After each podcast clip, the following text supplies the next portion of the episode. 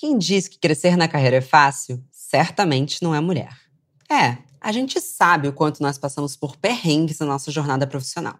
Alguns dos principais são a falta de incentivo e de ambientes acolhedores que estimulem nosso crescimento. Mas calma, nem tudo está perdido. A Loft, uma das maiores startups da América Latina, está buscando mulheres incríveis para fazerem parte do seu time e vê-las crescer tanto quanto a própria empresa. Se você quer virar a chave da sua carreira em 2022 e se desenvolver enquanto vivencia desafios diariamente, lá pode ser lugar para você. Acesse loft.você/vagas e confira as vagas abertas. Sofia e Vicente se conhecem em uma festa. Depois de uma noite de conversas e sexo intenso, estão completamente entregues à paixão. Tempos depois, se casam. Talvez tenham filhos. Só que esse script não conta uma história de amor, apenas o começo dela. O que vem depois? Estamos constantemente paralisados e até obcecados pelo percurso até o encontro de um par. Mas se o desejo, na maior parte das vezes, é de uma relação de longo prazo, por que não tratamos com a mesma importância a sobrevivência dela? O amor nos é vendido como uma estrada lisa em meio a um pôr do sol com vento no rosto. Quando, na verdade, mesmo nas relações mais saudáveis, tá mais por uma estrada sinuosa, com alguns buracos a serem desviados, mas que surpreende quando em algumas curvas te entrega vistas de tirar o fôlego. Nos venderam também a ideia de que existe um par perfeito e caímos no erro de esquecer que amor é ação. O que não é cuidado, acaba. Passamos muito tempo debatendo sobre conquista, sobre os encantos de se apaixonar. Então sobra pouco ou nada de espaço para discutir. Como fazer o amor durar? Bom dia, Óbvias. Eu sou Marcela Ceribelli, CEO e diretora criativa da Óbvias, e hoje converso com a psicanalista, professora da PUC do Paraná e autora do livro Amor, Desejo e Psicanálise, Ana Sui.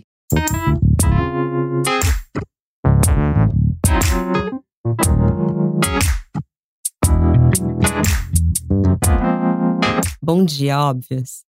Bom dia, Ana. Que prazer te receber aqui. Como que você tá hoje? Ah, eu tô super entusiasmada para essa conversa, Marcela.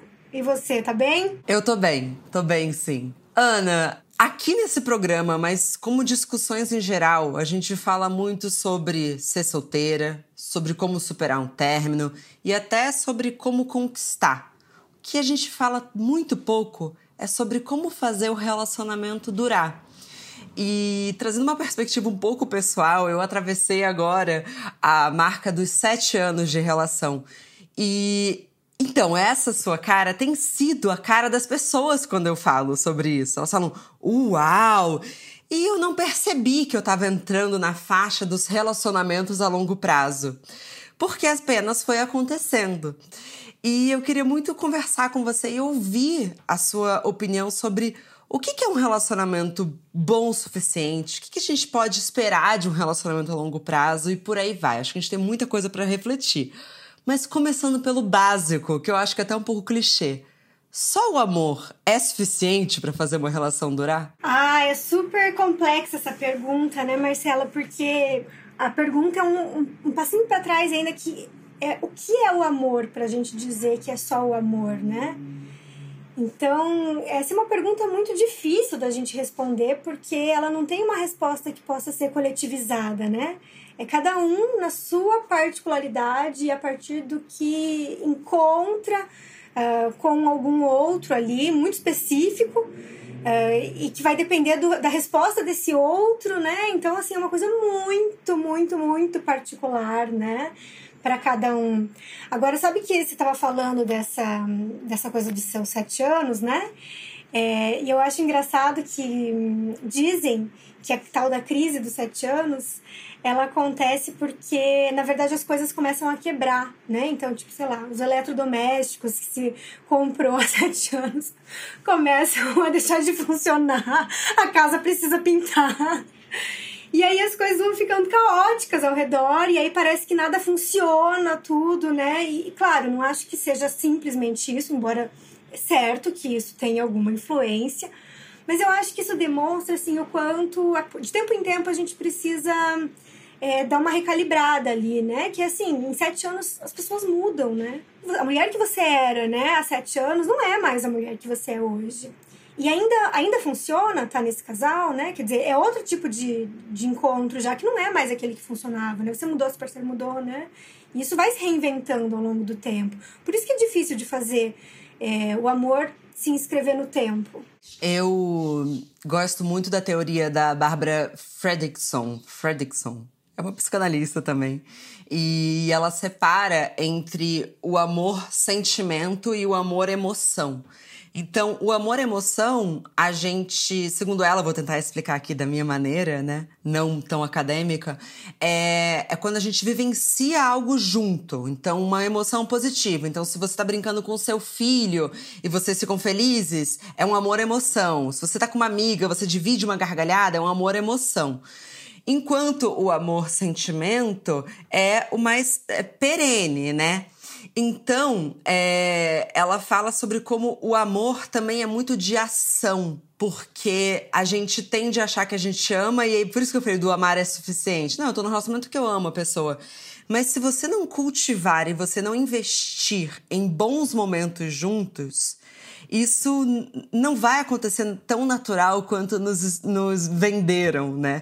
Nos venderam que as relações elas acontecem de uma forma assim, é uma sintonia todos os dias, é tão bonito, o amor é tão belo e tão natural que a gente fica com uma noção muito errada do que é normal ou não numa relação.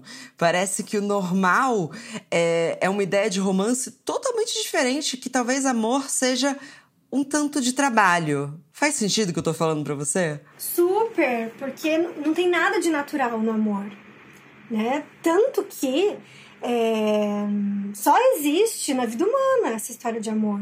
Né? Dentre os animais, a gente consegue pensar ali algum tipo de amor que é muito específico de alguns animais que são domesticados, né? Ou seja, a gente dá uma estragada neles para que eles possam se inserir em alguma coisa dessa ordem, né?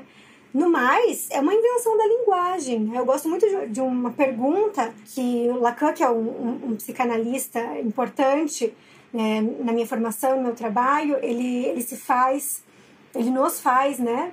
No seminário 7, ele pergunta assim: poderíamos amar se não conhecêssemos a palavra amor? Então, o, o que, que vem antes, né? Essa noção de amor, o sentimento. Quer dizer, acho que uma coisa cria a outra, né? Então, assim, não tem nada de natural nisso.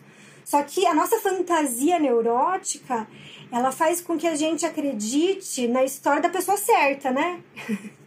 que é assim, existe a pessoa certa. E, e aí, quando a gente encontra a tal da pessoa certa, na verdade é um problema muito complicado, porque se essa é a pessoa certa, tem que dar certo, né? Eu, não vai ter outra opção, não vai ter outra pessoa de o que é dar certo, né? É, é, exatamente.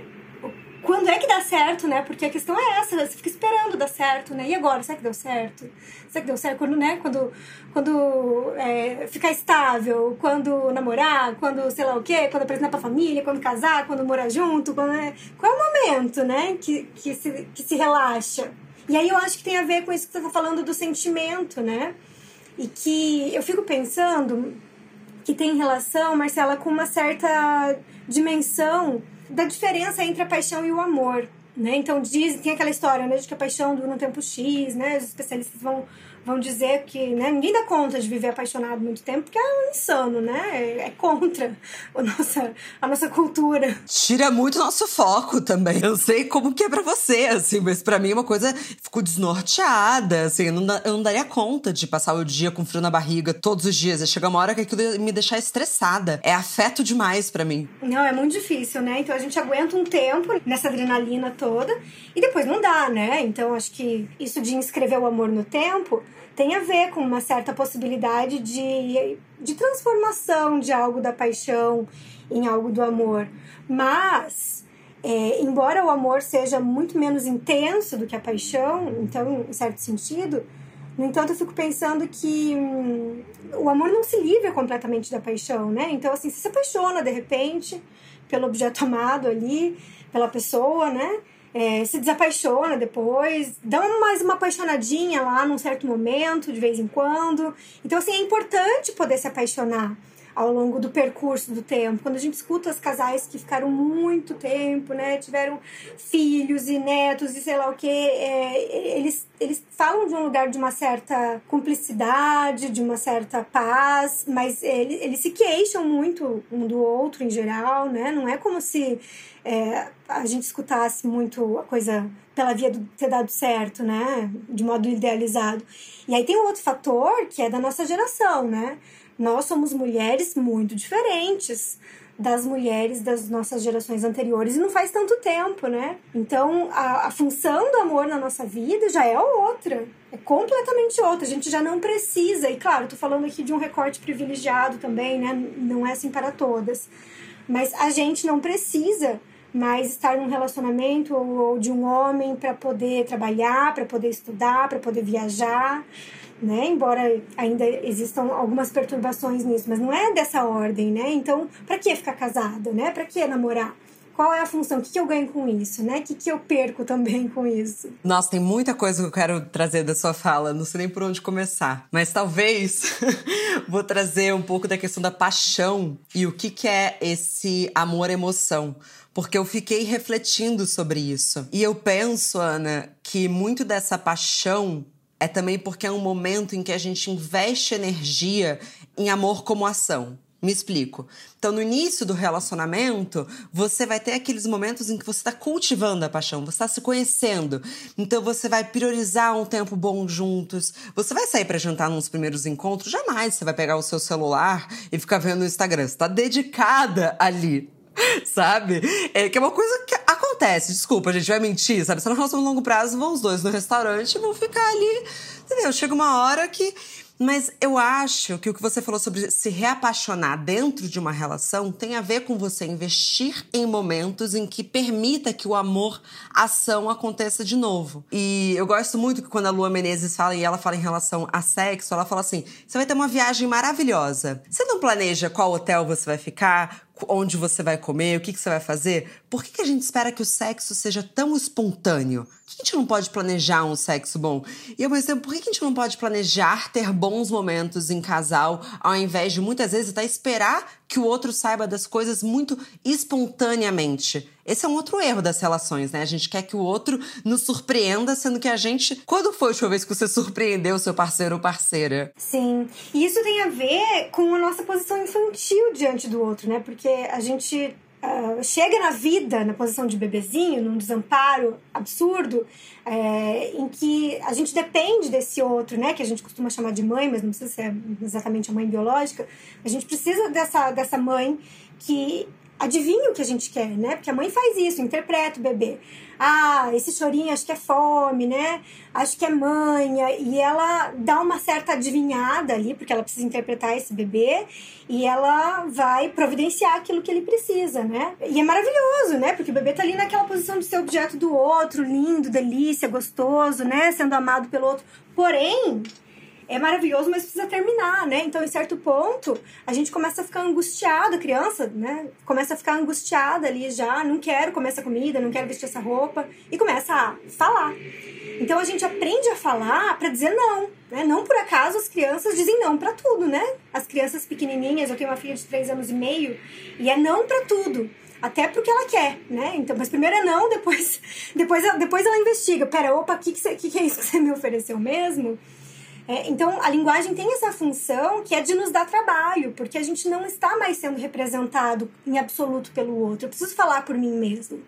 Só que essa nossa posição infantil, ela se inscreve de tal modo, e a teoria psicanalítica é justamente do inconsciente, de que uma coisa que se marcou, você pode até ter outras experiências, mas aquilo está marcado, né? Então, essa marca que a gente tem de, de ser um objeto do outro, ela se atualiza depois nas nossas relações amorosas, mesmo na vida adulta, e a gente se coloca, sem perceber, desse lugar infantil, querendo que o outro adivinhe o que a gente quer.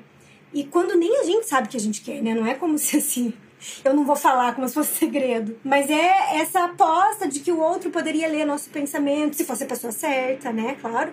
Porque estamos em busca dessa posição infantil de gozo, né? Maravilhoso. A segunda coisa que eu queria retomar da sua fala é sobre quando você fala sobre a pessoa certa. Porque recentemente eu ouvi o Alan de Botton no podcast da Elizabeth Day, que é o How to Fail. E, enfim, é sobre como fracassar, né? Ele fala sobre como que a gente fracassa ou tem a ideia de fracasso nas relações. E ele trouxe uma reflexão muito boa, que é sobre como a gente está numa sociedade em que o perfeccionismo está em todas as áreas da nossa vida. Então a gente está sempre procurando o perfeito, essa otimização. Então é o par perfeito, a pessoa ideal, a pessoa certa. Só que é fadado à frustração e ao fracasso, porque uma única pessoa talvez não seja, ou então, quer dizer, até me corrija, uma pessoa não vai ser o melhor parceiro de viagem. Tem o mesmo paladar que você, ser bom de cama, mas tratar muito bem a sua família, ser generoso, estar sempre disponível. Você não é essa pessoa para o outro. Então, ele fala que grande parte dessa nossa ideia de que as relações não deram certo, essa pessoa não é certa para mim, é porque a gente está colocando um peso no outro. Eu não tô falando aqui, gente, pelo amor de Deus, de relações abusivas, de toxicidade. Tô falando de coisas de rotina porque ele acha que, como a gente exige perfeição do outro, sendo que nenhum de nós é perfeito, se relacionar é incoerente por si só como seres humanos, né, a longo prazo, porque é um desafio diário e a gente ainda espera que seja fácil, o fim é inerente, vai acabar. E é por isso que ele acredita, e eu também, em alguns casos, que a gente desiste muito fácil das relações. Você acha que às vezes a gente desiste muito fácil das relações, Ana? Eu acho super importante tudo isso que você está falando, porque a gente vive numa sociedade, né, que somos viciados em paixão. Por quê? Porque a paixão é assim, né? Incinerante, te deixa sem saber de si mesmo, sem saber do outro, porque, né, eu e o outro fazemos um por algum tempo.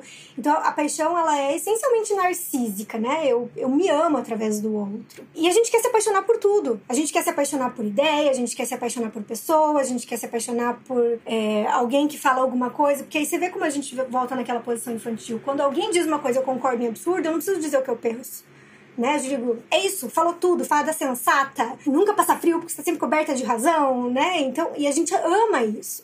Não por acaso essa cultura do cancelamento tá tão em voga, né? Porque quando tem alguma coisa da ordem de alguma perturbação, de alguma diferença, de alguma falha no campo da paixão, eu destituo o outro. Né? Então eu destituo o outro por completo para não ter que me dar o trabalho de eu falar por mim mesmo, né? De eu colocar ali algo da ordem da minha diferença, marcar algo da ordem da diferença do outro que me incomoda. E é disso que o amor se faz, né? É justamente da possibilidade de sustentar as diferenças. Porque na melhor das hipóteses elas existem. Quando não existe, na verdade é muito mais problemático, porque aí quando duas pessoas de fato fazem uma, aí sim, né? Como você falou, né? Se não vai ser o melhor de tudo, eu vou precisar encontrar outras parcerias. Então, é, um relacionamento amoroso saudável, né? Ele falha a ponto de nos deixar brechas pra gente procurar outras pessoas, outras amizades, outros né, trabalhos, outros modos de satisfação onde a pessoa amada não está, né? Agora, se eu me satisfaço em demasia com aquilo, não sobra energia para nada, nem interesse, nem desejo, né? Pra mais nada. E aí é perigoso, né? Tanto que em alguns casos de psicanálise eu já vi do, de chegar num ponto que o psicanalista fala: se você não pudesse mudar nada nessa pessoa, mas você tá com ela, e se ela não mudar? Você continuaria? Porque tem essa visão um pouco machista, mas que, enfim, acho que alguns casos se encaixa. Até a Rosa Monteiro traz isso numa obra dela, de que os homens se casam com as mulheres pelo que elas se apresentam, as mulheres se casam pelo que os homens podem ser. É, não gosto tanto de separar entre homens e mulheres. Acho que tem pessoas que se relacionam pelo que a pessoa se mostra e outras que se apaixonam pelo que a pessoa pode ser. Acho que, infelizmente, na nossa sociedade, como a gente, como mulher, é colocada como precisamos ser o objeto de desejo, faz muito parte do processo de conquista a gente se fazer como um objeto desejante. É até pouco engraçado, mas é tragicômico, né? Sei de pessoas que vão pro encontro e a pessoa fala, nossa, eu amo praia. Ela fala, nossa, eu também. Ela não suporta calor. E quando ela vê, ela se colocou num relacionamento em que ela se vendeu como algo que ela não é. Então, também parte da conquista, como a gente está pedindo esse afeto e tentando a paixão do outro, se fazer como ser apaixonante, trazendo o que você falou, também é, a gente monta armadilhas para o futuro, entende? Claro, porque se fazer de objeto, né, para o outro é, é fake, né? Então, assim, um recorte, um tempo dura. Depois, não, né? É, é insuportável. Mas o, o, interessante disso, eu fico pensando assim, que é o quanto isso não, não costuma funcionar. Porque o que nos interessa, né, no outro, é justamente a sua espontaneidade, a possibilidade de sustentar o tipo de pessoa que ela é, o tipo de escolha que ela tem, mesmo que isso não seja alguma coisa que o outro vá concordar, né? Então, assim, é, é muito mais legal alguém que fala coisas que a gente nem concorda, mas que ela sustenta isso, né, com uma facilidade, que a gente fala assim, ah, ela é tão ela mesma, né? Eu acho engraçado essa, esse termo, porque sei lá o que é ser si mesmo, né? Mas dá essa sensação de, de que é tão si mesmo do que aquela pessoa que fica hum, muito, muito insegura, né? Tentando ali é, ler do outro o que é que o outro gostaria que ela fosse, para a partir disso dar notícias de alguma coisa, né? O Freud tem um texto que, que se chama Introdução ao Narcisismo, e aí ele fala, é claro, é um texto de 1915, né? Então tem essa coisa de mulheres e homens, assim, bastante marcada.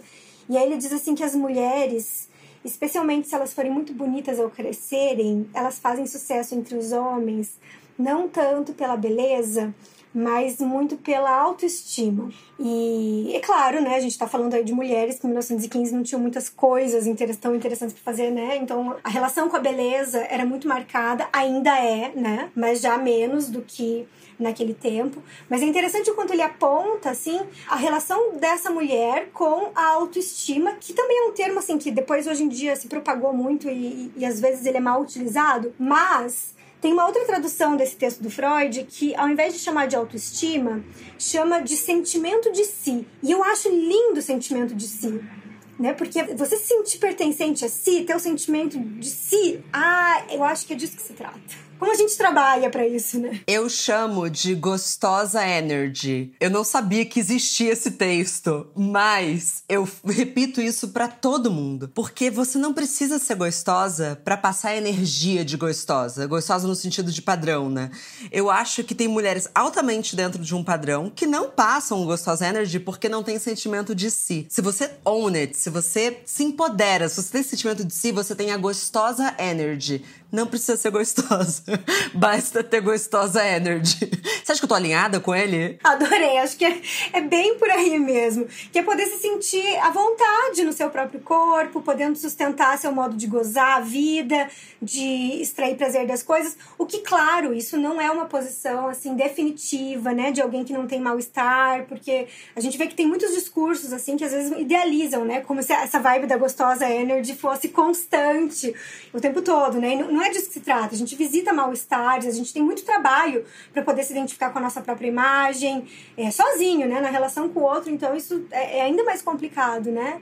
Então, é um, uma onda, assim, né? Vai e volta, né? Mas, mas é disso que se trata, muito menos de se tolir para caber no, no, que se supõe que seja o ideal do outro, padrão de beleza ou alguma coisa nesse sentido, e muito mais poder sustentar a nossa singularidade, né? Aquilo que nos toca mesmo. É, e pra deixar claro também, que eu acho que eu esqueci de falar, gostosa energy não é só sobre aparência física, aliás, pelo contrário. Então, mulheres são muito inteligentes, por exemplo, a Andréa Sadi, pra mim, tem muita gostosa energy. Se ela ouvir isso, eu vou morrer. Mas, porque assim, além dela ser linda, ela é brilhante. Então, assim, ela é uma coisa, gostosa energy. ela é muito mais sexy, na minha visão, do que às vezes mulheres que estão ali dançando e sem roupa, ou que não tem problema nenhum também. Mas, enfim, nada tem problema. Só estou falando sobre o Gostosa Energy. Você vê, né? Tem que ser. Tem, eu vou aqui, ó. De, navegando pela internet.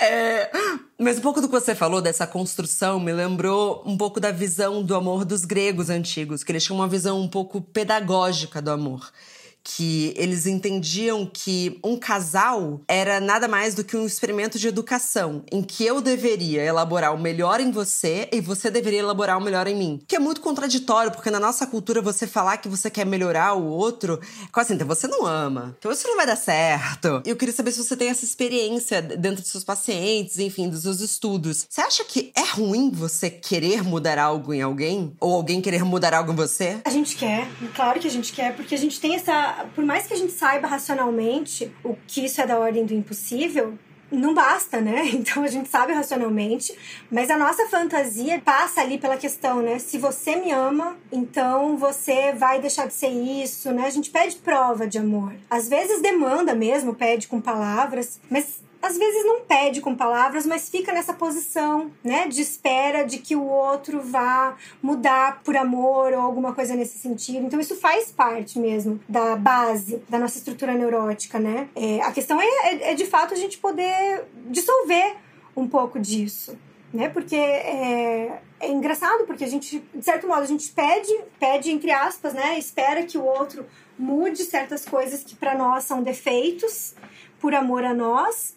É, mas por outro lado, com frequência, o nosso encanto, o nosso apaixonamento com o outro, pelo outro, tem a ver justamente com essa diferença. Então, assim, é, se o outro de fato muda por mim, pode ser que eu não goste mais dele. Então, quando a gente pede alguma coisa pro outro, na verdade, a gente não sabe o que a gente tá pedindo com isso. Essa é a treta, né? Porque quando os casais vão brigar e conversar, e às vezes, né, chegar nas ditas DR e falam, mas o que, que você quer de mim? Mas o que, que você quer que eu faça? Né? Tudo que eu faço, você reclama. Eu sempre fui assim, você sabia. O que, que você quer que eu faça? É, é, a gente não sabe responder. E se, e se a gente responde, é, é um engano. Porque no fundo, no fundo, a gente não sabe o que a gente espera do outro. Não tem muita certeza do que é isso. É isso que, que, que, em psicanálise a gente vai colocar através da noção do desejo, né? O desejo é inapreensível. Quando eu peço alguma coisa, o que eu quero não é exatamente essa coisa, é alguma outra coisa que não tem nome. E aí por isso eu peço essa coisa. Eu vou dar um exemplo um pouco banal, até porque eu me abro muito nesse podcast, mas a única coisa que eu me comprometi a manter o mais privado possível é sobre minha relação. Mas quando eu comecei a me relacionar com o Renato, ele fumava cigarro. E eu odeio cigarro, assim. Odeio, odeio. Espirro, passo mal, enfim. Ele parou de fumar. E aí alguém me, me perguntou: Mas você insistiu muito para ele parar de fumar? E eu falei: não, eu nunca falei nada. Porque eu já conheci ele fumante. Eu entrei na relação com ele já fumando cigarro. Me incomodava, eu só pedia para, enfim, não fumar dentro de casa, acho que coisas básicas e tal. Mas nunca falei pra ele: para de fumar, isso é uma questão para mim. Mas teve um dia que eu falei para ele, olha, eu acho às vezes um pouco incoerente, porque ele usava umas camisas que no bolsinho da sua camisa esteja um maço de cigarro e a sua bombinha de asma. Eu não sei, eu olho, eu acho uma incoerência um pouco complicada de entender. Foi a única coisa que eu falei e ele parou de fumar por conta própria. Um belo dia e ele resolveu. E eu penso que, assim, a gente também às vezes antecipa processos de pedidos e exigências que talvez no outro vão acontecer um pouco que naturalmente. Eu sou muito adepta do escolha suas batalhas. Porque, inclusive, de novo citando a Le Botton, aquele texto dele que, enfim, acho que é um dos mais lidos da história do New York Times, do por que, que você vai se casar com a pessoa errada, é uma visão muito pessimista, mas é boa. Que ele fala assim: você não tem que casar com a pessoa que você mais gosta das coisas que ela faz. Tem que casar com a pessoa pessoa que tem os defeitos que você mais pode tolerar. Porque em 10 anos, e hoje em dia ele tá no relacionamento há 12 anos, você vai ter que saber assim, o que, que eu tolero, o que, que eu não tolero. Porque gostar é fácil, difícil é lidar com os defeitos das pessoas. E vai todo mundo ter defeito. Então, Ana, pra gente chegar na reta final, assim, duas perguntas muito chaves. O que, que a gente faz dentro das relações, de uma forma um pouco generalizada, mas vou me permitir ser nesse momento, que colabora para o fracasso dos relacionamentos? Ah, mas olha, o fracasso aí, depois dessa nossa conversa, nesse ponto, o fracasso é maravilhoso, né? Porque o amor fracassa. E é, é poder sustentar o exercício desse fracasso que permite que algumas relações amorosas possam se inscrever no tempo, né? Então, eu acho que é justamente isso que você trouxe aí do, do Alain de Botton. Eu acho que é, é, é muito interessante porque, hum, é, de novo citando aqui o Freud, né? Ele coloca que o ódio não é alguma coisa que vai se sobrepor, que vai se diferenciar do amor. O ódio faz parte do amor. Então, eu penso assim que sustentar o amor é necessariamente sustentar o ódio, porque a gente odeia a pessoa amada também.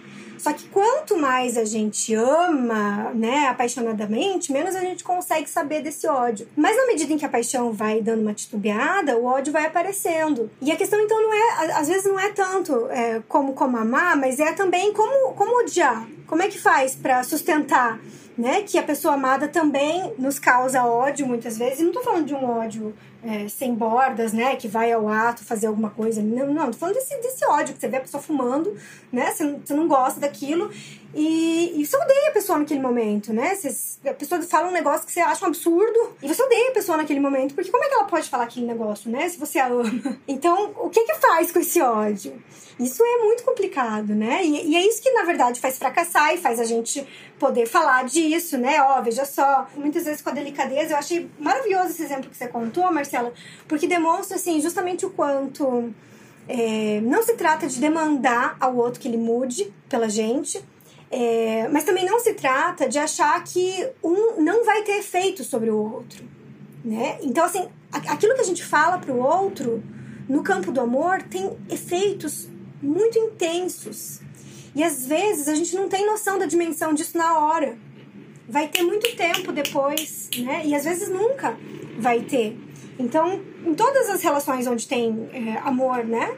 A gente não sabe muito bem como é que aquilo que a gente diz chega no ouvido do outro. Então, sustentar uma relação amorosa que fracassa, né? Que fracassa bem, que fracassa, fracassa com alegria, com alguma alegria, é também poder hum, cuidar, né? Como você falou da, desse ato, né? Do amor como cuidado, do amor às vezes como planejado que é uma, é uma, é uma dissolução da nossa fantasia narcísica de que eu sou o alecrim dourado, que quando for valorizado vou ser amado numa relação que vai dar certo, porque o outro me valoriza, né? É, e aí a gente volta ali pro começo da conversa. Não tem nada de natural no amor, né? Então, assim, dá trabalho, dá muito trabalho. Eu acredito também que mentiram muito pra gente sobre o que é uma história de amor, porque as narrativas que nos contam são sobre inícios de história de amor. Então o filme, o apaixonar, o primeiro conflito, talvez eles não fiquem juntos, ele vai sai correndo, te encontra no aeroporto. Aquilo é o início. Aquilo não é uma história de amor. Nos livros, tudo. Então a nossa ideia de como vai ser uma relação,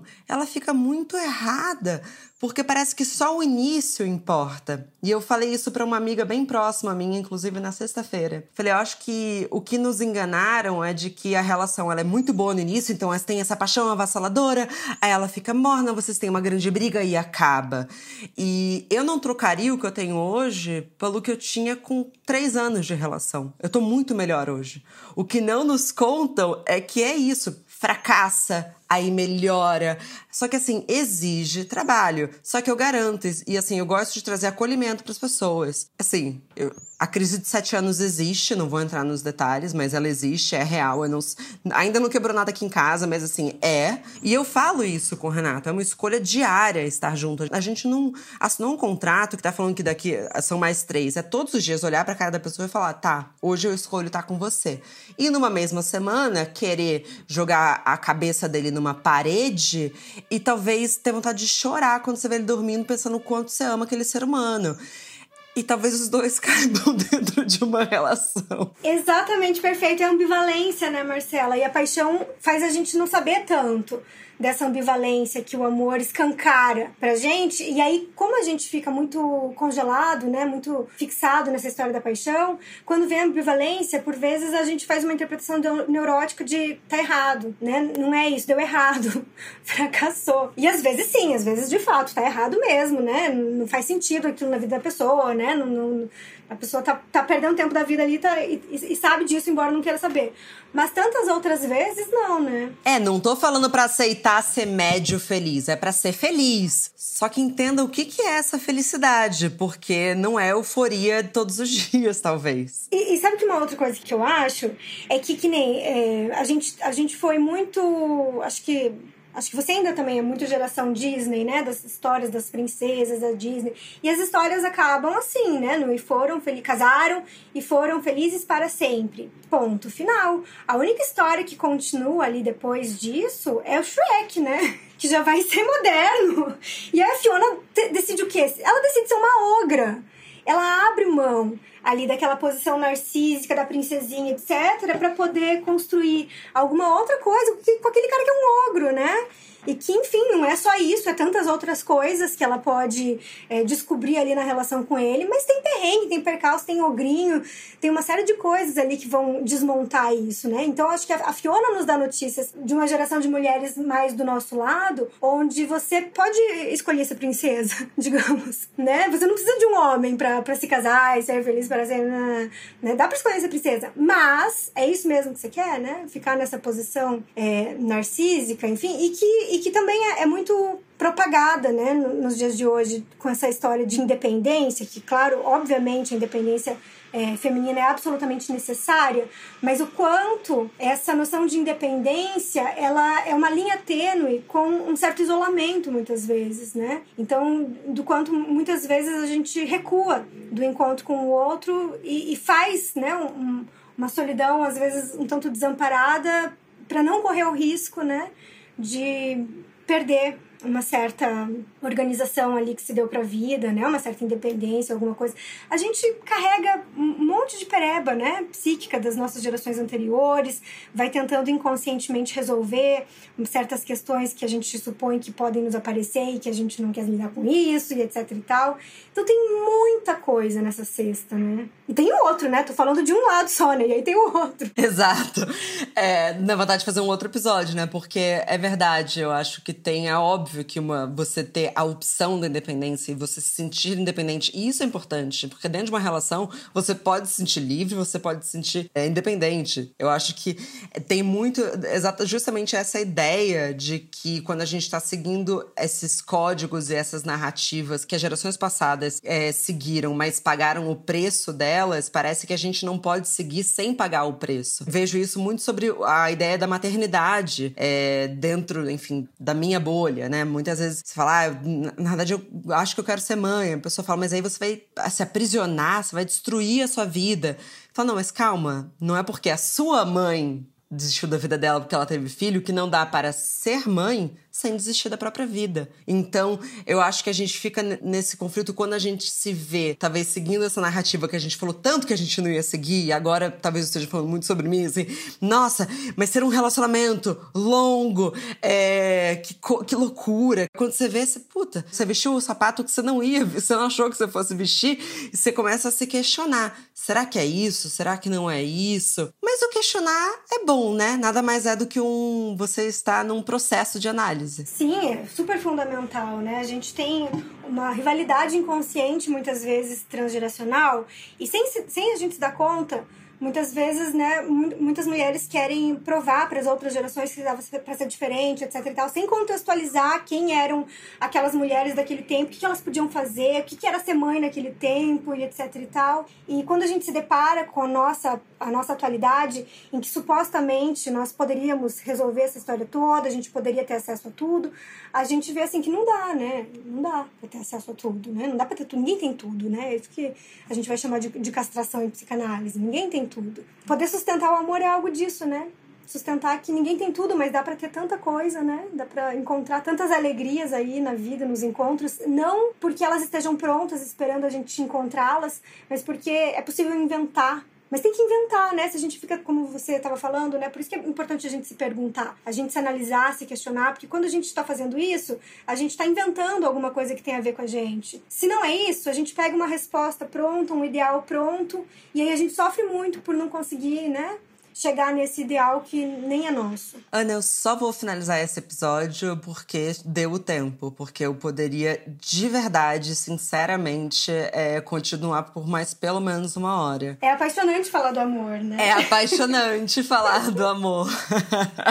e, e muito legal, assim, ouvir uma pessoa que acredita tão parecido, né? Porque a gente se conheceu hoje e tô trazendo assim crenças minhas que você poderia discordar e também seria maravilhoso que a gente ia debater. Mas é muito bom também é, ouvir alguém que acredita em algo parecido com a gente. Mas talvez seja o meu lado infantil, ó. Não, não, não. Aí, aí eu preciso discordar, porque aí eu acho que tá do lado da, de fato, da identificação, né? Eu escuto vários dos episódios do Bom Dia Óbvios, converso com as minhas amigas e, e isso tem efeitos, assim. As pessoas se identificam e você tem um jeito de falar falar, Marcela, que não, não traz assim como verdade, traz como que funciona para você. Isso é um convite para as mulheres, para as pessoas que escutam, né, a poder questionar e pensar como é que funciona para elas. É muito diferente da posição infantil de demandar que o outro pense igual. Obrigada, Ana. Muito obrigada, fez meu dia. E é isso mesmo, é refletir. Também, se quiser terminar o relacionamento, a gente termina. Faça o que vocês quiserem com a vida de vocês. Só se façam as perguntas certas, eu acho. E, e é bonito também construir uma história junto.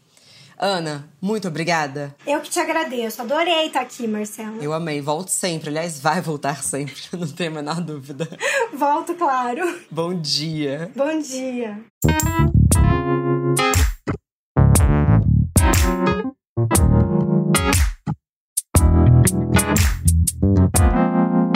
Muito obrigada também a você que nos escutou até aqui. Mas a nossa conversa não tem fim. Continuamos semanalmente na nossa newsletter, que você pode se inscrever no www.obvious.cc, no Instagram, arroba e com comentários e sugestões sempre com carinho, no bomdia.obvious.cc.